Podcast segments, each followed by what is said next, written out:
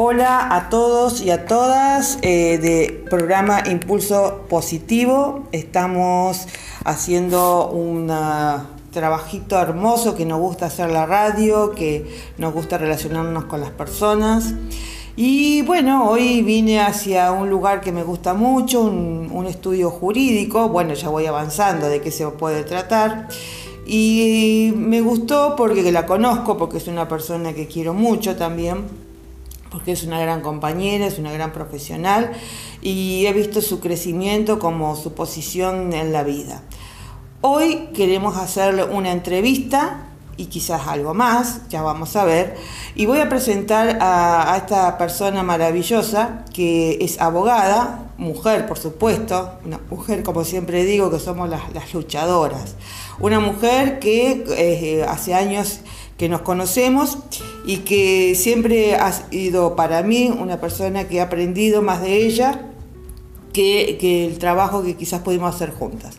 Está con nosotros Rocío Nieva, ella es abogada. Y bueno, acá Rocío te quiero saludar, agradecerte que estés con nosotros en programa Impulso Positivo, una radio para toda Latinoamérica de habla hispana, y que va a estar con nosotros haciendo esta entrevista, hablando de cosas que nos gustan y cosas que a lo mejor nos vamos a enterar ahora, porque yo no soy una persona que hago entrevista para hacer chusma, pero sí para saber cómo sos. Bueno, Rocío, ¿quién es Rocío? Contame. Bueno, buenas tardes, Moni. Buenas tardes, buenos días y a toda la audiencia. Eh, bueno, eh, bueno, mi nombre es Rocío, eh, Rocío Soledad, Soledad Nieva. yo tengo 40 años, trabajo en la administración pública, soy abogada, tengo mi estudio jurídico. tengo una hija, tengo una hija de 21 años, se llama Martina. Eh, ella actualmente está estudiando la carrera de ciencias veterinarias, porque bueno, a ella le gusta toda el área, nada que ver con la mamá. Ella hizo toda la, parte de los animalitos, la parte práctica, la, parte más eh, amorosa y linda de, los bichitos, y bueno, yo la parte de los libros y de la, de la ley es algo más, más duro. Pero bueno, eh, ¿qué más te puedo decir? Soy yo, bueno, nada, soy mujer, soy una persona emprendedora, dinámica, estudiosa, responsable, me estoy tirando muchas flores, pero bueno. No, bueno, la realidad, la realidad, la, realidad, en la realidad. Eh, y bueno, tengo, eh, tengo como así, seguramente muchas debilidades, pero, pero sí puedo resaltar mucha fortaleza en lo que me ha llevado a, ser mamá, a ser trabajadora, a ser estudiante. Entonces, bueno, eh, eh, eh, esa es mi, fortaleza, digamos, y así soy. Y soy una persona, mm, ¿cómo puedo decir? Comunicativa, sociable, me gusta sociabilizar con la gente, con mis compañeros, con mis pares. Bueno, no sé, ¿qué más te puedo decir? Lo bueno nomás. Sí, sí, sí, sí, pero es, reconocer cómo somos y quién somos. Rocío, em, te presentamos como, como abogada, abogada, derecho jurídico acá en Argentina, en Santa Fe. Es una carrera, por supuesto, eh, que lleva sus, por lo menos sus años académicos, más de cinco. Ya vamos a preguntar cuánto, cuánto te costó a vos. Pero en cierta manera, eh, empezar a preguntarte por qué elegiste esta profesión. Podrías haber elegido muchísimas más, pero te gustó esta profesión específica. ¿Cuál fue la motivación que te agarró o no? O algo que te pasó y no sabemos por qué. Bueno, eh, yo mi carrera la elegí, se fue como dando sin querer, no es que yo siempre quise ser abogada, sino que yo empecé a trabajar de muy joven, eh, a hacer eh, reemplazo, trabajaba en varias escuelas, en, la parte de, ejecución, digamos, de tareas. Eh, entonces yo oh, veía a mis compañeras, por cuestiones laborales en realidad, teníamos por ahí cuestiones a resolver y yo veía que había una desigualdad en lo que era el acceso a la información y por no tener ese acceso a la información uno, yo, mi compañera, eh, caíamos en, desventaja frente a algunas situaciones.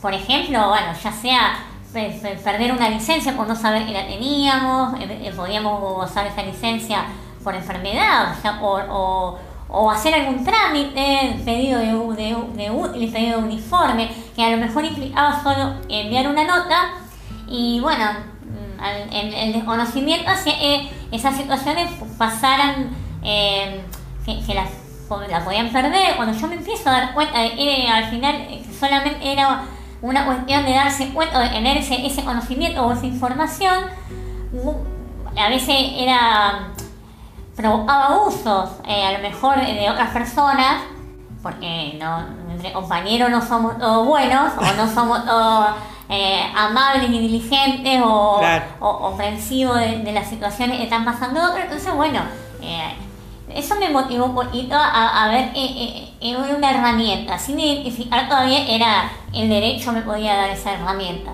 Y bueno, comencé a ser delegada de, mi compañero y ahí entonces yo era buscaba la información, se la llevaba, hice un grupo eh, cuando empezaba Facebook, bueno allá los inicios de Facebook, que había puesto info, administración pública, me acuerdo, y ahí ponía toda la información que podía. Y, Toda la que vos sabías y, que habías hecho, ahí lo metías. podía, podía beneficiar a alguien. Claro. si había algún curso que le podía ayudar. Claro. Entonces yo ahí, bueno, y la carrera, bueno, también eh, me dio, o sea, me animé, digamos, a, yo empecé la carrera a los 27 años, 28, eh, ya de grande trabajando, y me animé, me animé, porque yo, bueno, voy a ver a dónde llego, nunca, por ahí cuando empecé no pensé que la iba a terminar, pero bueno, no, no pensé que la iba a terminar, pensé que la iba a usar para, para, aprender, para aprendizaje propio, pero bueno, la, terminé y bueno, estoy acá, pero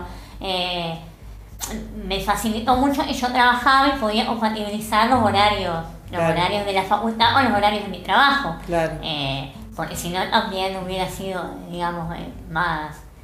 Voy a hacer una interrupción a, lo que dijiste, porque hay algo que me gustó que dijiste, que fuiste como una representante de otros, porque sentiste por ahí que ayudando de esta manera tan simple como poner cosas en una página que abriste, eso te ayudó a, es gratuito supongo, que a lo mejor, eh, te ayudó a también a interactuar otras cosas, o sea, pusiste algo en manifiesto que sin darte cuenta te relacionaste de otra forma también con gente que no conocías a lo mejor. Sí, sí, tal cual, porque yo, a ver, sí, primero, sí, era gratuito, era, era, yo veía la injusticia, yo para mí era injusto, Ahí está. yo no podía, era, era oportunidad, no podía creer que eh, eh, eh, otros tengan esa información, era tan, para mí era, era básica. Claro. Entonces yo, a mí me, generaba una injusticia, entonces yo era yo era la defensora del pobre, como se dice acá.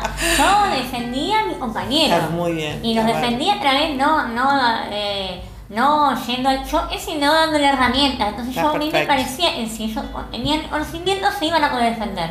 Y una forma fue siendo delegada porque yo era un nexo entre, eh, lo, lo, eh, entre mis, compañeros y, entre, y entre la patrona ese día, que era eh, los directivos en el caso de la escuela o, o, los que estaban a cargo del personal. Perfecto. Y en esto que, mm, que la carrera estuviste realizándolo, ¿cuáles fueron los retos que te brindó? No hay problema si lo resolviste, no, pero ¿cuáles fueron los retos que te marcó, digamos, para poder seguir o no y la situación cómo lo resolviste? Bueno, retos. Eh, bueno, la carrera es, una carrera larga y es difícil. Es claro, ¿cuánto, dura la, carrera en sí de muchas... dura Sí. Seis años en el programa. El programa dura seis años. Seis años. Vos lo hacías libre. Yo, hacía algunas materias que podía usar, otras no. Claro. Con lo cual había años que podía usar dos materias. Claro. Por eso yo siempre nunca supe si la iba a terminar. Mm. Yo pegué como un, estuve como mucho tiempo la primera parte de la carrera y después eh, en tres años hice el resto de la carrera. Qué bárbaro. Eh, así como eh, de un envión, como tomé un envión y son 36, 36 materias e hice, creo, en las últimas 20, 15, 20 materias las hice como eh, en menos tiempo que todas las anteriores. Qué justamente porque ahí, eh, ahí está el desafío de no... Yo fue como mi aballito la perseverancia. Exacto. Porque yo no tenía no, mi objetivo nunca fue recibirme para ponerme un estudio para trabajar, para ganar plata, sino fue para formarme. Entonces, como mi objetivo yo no tenía la, no tenía la, meta inmediata de ponerme un estudio, entonces eso me fue me, yo eso fue lo que me ayudó a no caer. Yo he visto compañeros, chicos jóvenes, eh, a las primeras materias las rendí mal, eh, rendí yo una materia la rendí como cuatro veces mal. Y esas cosas a veces iban, te jugaban en contra y te hacían volver para atrás o elegir la carrera. Entonces, bueno, yo eh, eh, ese fue un desafío también, eh, conmigo misma, de no, volver atrás, de no caerme, digamos, cuando, cuando me demoraba, cuando veía que otros iban más adelante. Eh, bueno, yo tenía a mi hija chica, mi hija, cuando yo empecé la carrera, mi hija tenía 7 años. Entonces, Chiquita, mi amor. Claro, yo llegaba, yo trabajaba, y también mis horarios no eran fijos, porque a mí para hacer reemplazo, entonces a veces era la mañana, a veces era la tarde. Entonces yo jugaba con ese, jugaba, me manejaba con ese con los horarios de la facultad, porque la facultad también me permitió esta carrera sobre todo, no todas, eh, eh, había muchas opciones de cursado. Eh, usados eh, a la mañana o a la tarde eh, o a la noche y algunas eran libres, entonces yo solamente tenía que estudiar en mi casa y después presentarme a rendir. Y bueno, entonces eso también fue un desafío porque yo llegaba por ahí, había, me había tocado trabajar a la mañana, ir a cursar a la tarde y llegar a mi casa y atender a mi hija por ahí, explicarle eh, el papá no era muy ducho explicando. Pasa en toda familia. la mamá, la mamá Superman. la mamá Superwoman. Claro, yo no podía permitir él, él, él le iba a desexplicar. Claro. le iba a deseducar. Entonces yo tenía que explicarle, yo, a los 8 o 9 años. Eh, cómo, o sea, lo, ella leía en el libro de historia, pero explicaba yo cómo hizo Colón para venir a América. Y se tenía que explicar eh, de la forma a ella lo puedo entender porque no, la dejaba sola. Y así el acompañamiento eh, con mi hija también fue, eh, fue estudiar para, para, mi carrera y estudiar a veces para, para resolver problemas de matemática. los abogados, abogadas estamos lejos muchas veces y la mayoría de, de esas áreas matemáticas. Y bueno, ese fue un desafío y obviamente en, en los años que me llevó también atravesar situaciones familiares por ahí. Claro. Eh, uno, eh, tenemos todos en la vida y bueno, a mí me tocaron también, eh, por ahí fueron pesos. Yo recuerdo que yo tenía a mi abuela que se la cuidaba yo y, por ahí se, se, enfermó y tuvo que estar dos semanas internada, dos semanas cuando yo tenía que rendir, me acuerdo historia. Mm. Y yo me, ella se me encerraba en el baño de la clínica, en el sanatorio, y prendía la luz ahí porque no le iba a prender la luz a ahí al lado de ella, estaba descansando y me iba al baño y repasaba y leía ahí porque sabía que tenía que rendir. Entonces me han, me han, pasado épocas eh, eh, que fueron más difíciles por el contexto de la situación por ahí familiar, que bueno, gracias a Dios pues siempre me han acompañado, pero bueno, no quizás haya tenido que esforzarme por ahí un poquito más porque eh, ya tenía una familia. Claro. Eh, ¿Pensaste alguna vez de abandonarla a la, a la carrera? Eh, no. Qué bárbaro. Qué fuerza, ¿eh? De voluntad. Te felicito y la verdad que me emociona, dos cosas. no, y, me río porque me aún, ya tengo un materia que la rendí tres o cuatro veces, sobre todo eran libres, que no tenían la aplicación del profesor, era solo el libro, y ir y a rendir, presentarte y no, no llegar con la nota y volver otra vez. Qué bárbaro. Pero no, no, la verdad que te admiro, te admiro, siempre te lo he dicho, pero te admiro acá públicamente como profesional. Algo que, quisiera eh, especificar, porque en un ratito ya nos vamos al, corte musical del, programa, pero vos ahora, bueno, ya terminaste la carrera, todo este esfuerzo, todo este sacrificio, y una vez que terminás la carrera, no sé si te habrá pasado a vos, pero a mí, por ejemplo, si me ha pasado, pero no quiero complementar de lo que a mí me pasa que al otro le pasa igual Después que em, ya sos profesional, ¿qué es lo que tenés planificado o lo que primero lo que estás trabajando hoy acá en, Santa Fe, en Argentina, y qué tenés planificado a corto plazo? O sea, dentro de 2021 y 2022, para después, por supuesto, seguir preguntándote más cosas, pero ¿qué tenés planificado hoy? Porque yo siempre hablo con las personas que, eh, que siempre nombro, ¿no? Lo que uno tiene en la cabeza es lo que va a suceder y vos me dijiste recién un montón de cosas que vos tenías en la cabeza y que lo cumpliste. Bueno, ¿qué vas a cumplir 2021 y 2022? Bueno, 2021, yo creo que cosas que me han quedado por ahí del 2020 fue... y me imagino, porque está... Tan pandémico. Muy pandémico. bueno, actualmente, bueno, estoy, eh, además de mi trabajo público, digamos, estoy enfocada en mi, en mi estudio, que no soy sola. Eh, trabajo con, con mi colega, eh, mi queridísima Guadalupe Mendoza y mi amorosa y queridísima colega Diana Bianchini. Bellísimas mujeres. Que son las genias y las y, trabajamos muy bien juntas. Eh, eh, le ponemos toda la energía, toda la responsabilidad y bueno, trabajamos todo lo que es área de familia, el derecho laboral, el derecho previsional, siempre estamos en contacto con gente y con resolución de problemas de la gente. Así que bueno, eh, eso es lo que estamos haciendo actualmente. Y como, bueno, y como meta y planificación para, para, para lo que sigue, para, para, ah, para, para 2022 o lo, entre dentro de este año, bueno, también eh, planificando capacitaciones, porque yo también eh, eh, cursos, doy cursos, brindo cursos de en el sindicato, en, el, participo o laboro también, dando clases de, cuestiones que tengan que ver con el derecho administrativo, con la administración pública, eh, cuestiones ya sea laborales, personales, que, que atraviesan los, empleados, o el área de capacitación. Eh, entonces también programando y, reprogramando eh, cómo, eh, avanzar con estos temas de, de la parte virtual o la parte presencial, una programación que se está estamos trabajando y la, y la estamos viendo. Y también arrancando eh, una, o, algo también, un renacer eh, o, revolver al estudio. Ajá, eh, eh, buenísimo. Y bueno, implica, digamos, también terminamos de estudiar porque siempre hay actualizaciones, pero bueno, algo específico que tiene que ver con una maestría en Derecho Administrativo, pero bueno, la estoy encarando ahora y bueno, vamos a arrancar, que es algo que arranco ahora, tiene proyección para 2022 y 2023. Eh, va a ocupar también parte de... ¿Y qué te aportaría esa maestría como para explicar a las personas que están, o sea, vamos a pedirle, Rocío, vos todo tu, estudio ha sido en público, no hay nada ahí, o sea, es todo gratuito lo que has trabajado desde la primaria, secundaria y el estudio universitario.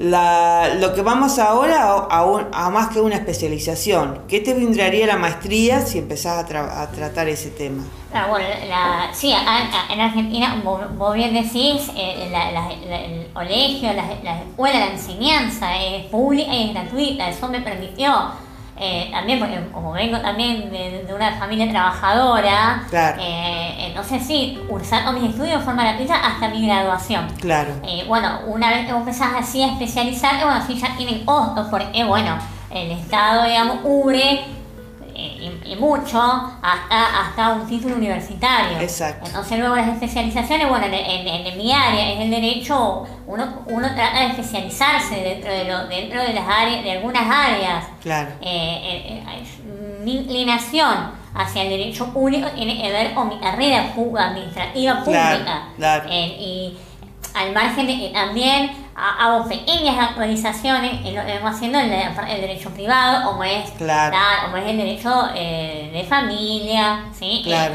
El, laboral privado, claro. que, que eso lo, lo, lo, vamos haciendo de alguna manera con capacitaciones de actualización, son cortas. Sí. En cambio la maestría sí, eh, sí, me aportaría una es una especialización más técnica y más precisa, y, abarca todo lo que es la administración pública, pero ya desde, desde su comienzo y, tiene como dentro de, dentro de esa dentro de, ese, de esa capacitación, tiene varias ramas que tienen que ver desde, desde el comportamiento del Estado, siempre desde, lo público está el, Estado hacia el ciudadano y el ciudadano, pero habla específicamente de cuestiones de responsabilidad, de procedimiento en las distintas áreas, ya sea áreas de todas las áreas económicas, ambientales, del consumidor, todo lo que tiene, todo lo que abarque, todo lo, eh, todo, lo que tiene que ver el Estado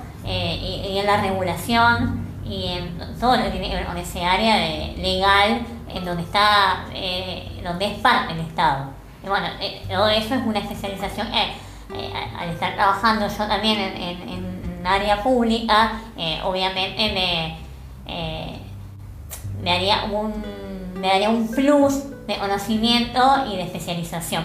Qué bárbaro, Rocío. Bueno, la verdad, Rocío, yo ya estoy entusiasmada, ya quiero estudiar abogacía con vos y ayudarte o ser parte de tu, de, tu equipo, porque la verdad que, que, todo lo que has comentado hasta ahora nos, nos ha dado un aporte totalmente de apoyatura, de solidaridad, de acompañamiento hasta este, de tutora de, de, otros aspectos, de que la verdad que sinceramente en estos tiempos pareciera que no hay, pero hay personas como vos en el mundo, hay personas como vos en Santa Fe, como tus compañeras que nombraste recién, que las chicas son maravillosas.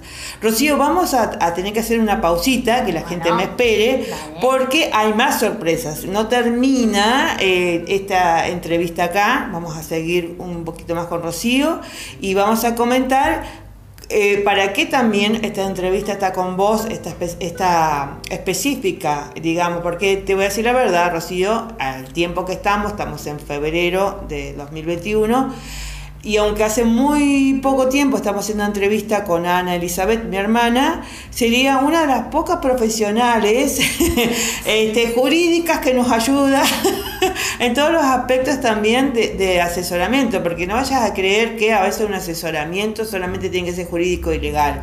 También tiene que haber, y creo que parte de la profesión que llevas, un asesoramiento de razonamiento, o, también de, estar, este, digamos, como un orden interno y eso te ayuda a dar un, orden este, externo hacia las personas. Y, pienso yo, que yo lo veo desde afuera, que esta profesión te, em, digamos, te da una estructura de que vos te puedes organizar de una manera para poder hacer todo lo que has hecho, porque la verdad que es un superwoman, hacer 25.000 cosas a la vez y todavía seguir estudiando. Realmente tenés muchas ganas.